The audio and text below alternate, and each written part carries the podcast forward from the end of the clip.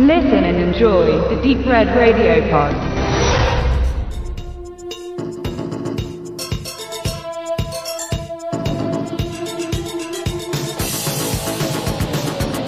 Nachdem American Ninja allein in den USA fast das Achtfache seines Budgets an den Kinokassen einnehmen konnte, war eine Fortsetzung für Menachem Golan und Joram Globus selbstverständlich. Michael Dudikoff und Steve James übernahmen wieder ihre Rollen des Vorgängers.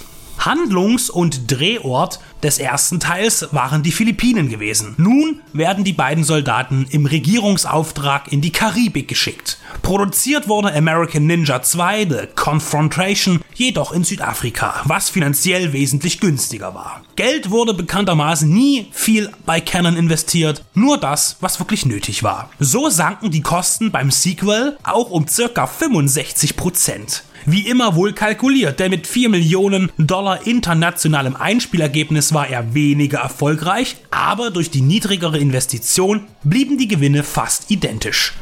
Armstrong und Jackson wollen dem mysteriösen Verschwinden von US Marines auf einem abgelegenen Eiland nachgehen und stoßen auf eine Kollaboration zwischen Regierung und dem regionalen Drogenbaron. Um seine Geschäfte besser zu schützen, hat er zusammen mit einem im Herzen guten Wissenschaftler ein Genmanipulationsprogramm ins Leben gerufen, mit dem er einfache Männer zu hörigen Ninja-Kampfmaschinen umpolen kann.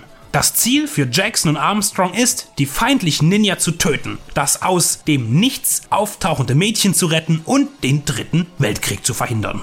Michael Dudikoff lebte im Filmbusiness von seinem Lächeln und seinem äußerlichen Charme. Kampfsportliche Erfahrungen hatte er keine. Vieles lernte er von seinem Filmpartner Stevie James, der wenigstens ein wenig Erfahrung mit Karate hatte. Dass Dudikoff nicht von Haus aus den virtuosen asiatischen Kampfkünsten vertraut ist, sieht man auch in den Fights. Die Kinetik fehlt bei einer eher schwachen Choreografie. Stevie James macht da schon mehr her, aber er versenkt sein erkennbares Können in Albernheiten. Die Auseinandersetzungen haben charakteristisch eher was von den Prügelstreifen mit Bud Spencer und Terence Hill, weniger von Ninjitsu, das ein Ninja eigentlich anwendet. Überhaupt kommt der Schattenkrieger wieder schlecht weg und entfernt sich maßgeblich von der Bedeutung seiner japanischen Herkunft. Ein Ninja ist leise, schnell, effektiv, handelt aus der Dunkelheit. Doch, wie schon bei Shoko Shugis Filmen von Sam Furstenberg, treten die feindlichen Ninja plump trampelnd und sich laut schreiend ankündigend auf. Wie wenig ernst sich American Ninja 2 nimmt, bemerkt man in einer ausgedehnten Kneipenschlägerei, die mit One-Linern unterlegt wird und mit heiterer karibischer Tanzmusik unterlegt ist. Es wurde im Vergleich zum Vorgänger reichlich an Humor zugelegt, aber das Konzept Buddy Movie lässt sich durch das Drehbuch von Gary Conway, der in diesem Film auch den obersten Widersacher mimt, und James Booth nicht aktivieren.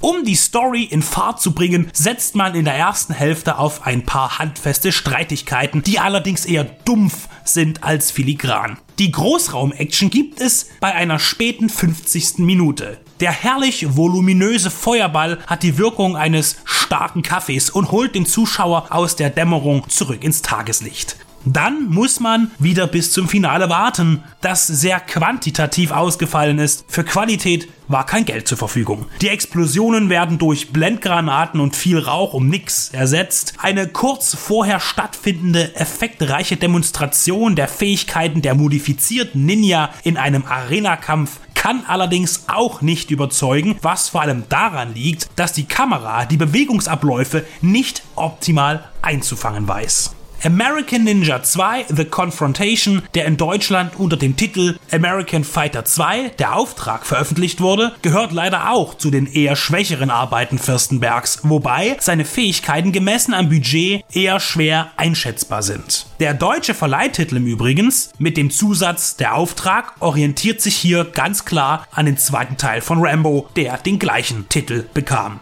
Fürstenberg hat später in den 90ern sehr wohl bewiesen, dass er mit Feuer umgehen kann.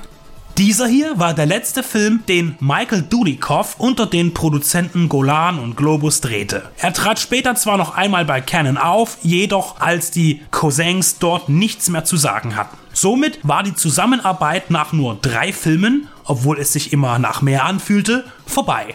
Für Fürstenberg gilt das Gleiche. Er drehte ab jetzt mit anderen Produzenten und ab Anfang der 90er regelmäßig mit den Canon-Schülern von New Image, der späteren Millennium Films. Dudikoff und Fürstenberg werden aber auch noch einmal aufeinandertreffen, allerdings erst 2002 für den Thriller Quicksand. Fürstenberg kehrt auch nach vier Ninja-Filmen diesen den Rücken und konzentrierte sich auf Söldner, Samurai und Cyborgs. American Fighter 2 ist kein herausragendes Beispiel für einen B-Actioner und er kratzt auch nur leicht an einem solide. Ein Schicksal, das die weiteren drei Teile der Reihe dann auch leider mit ihm teilten.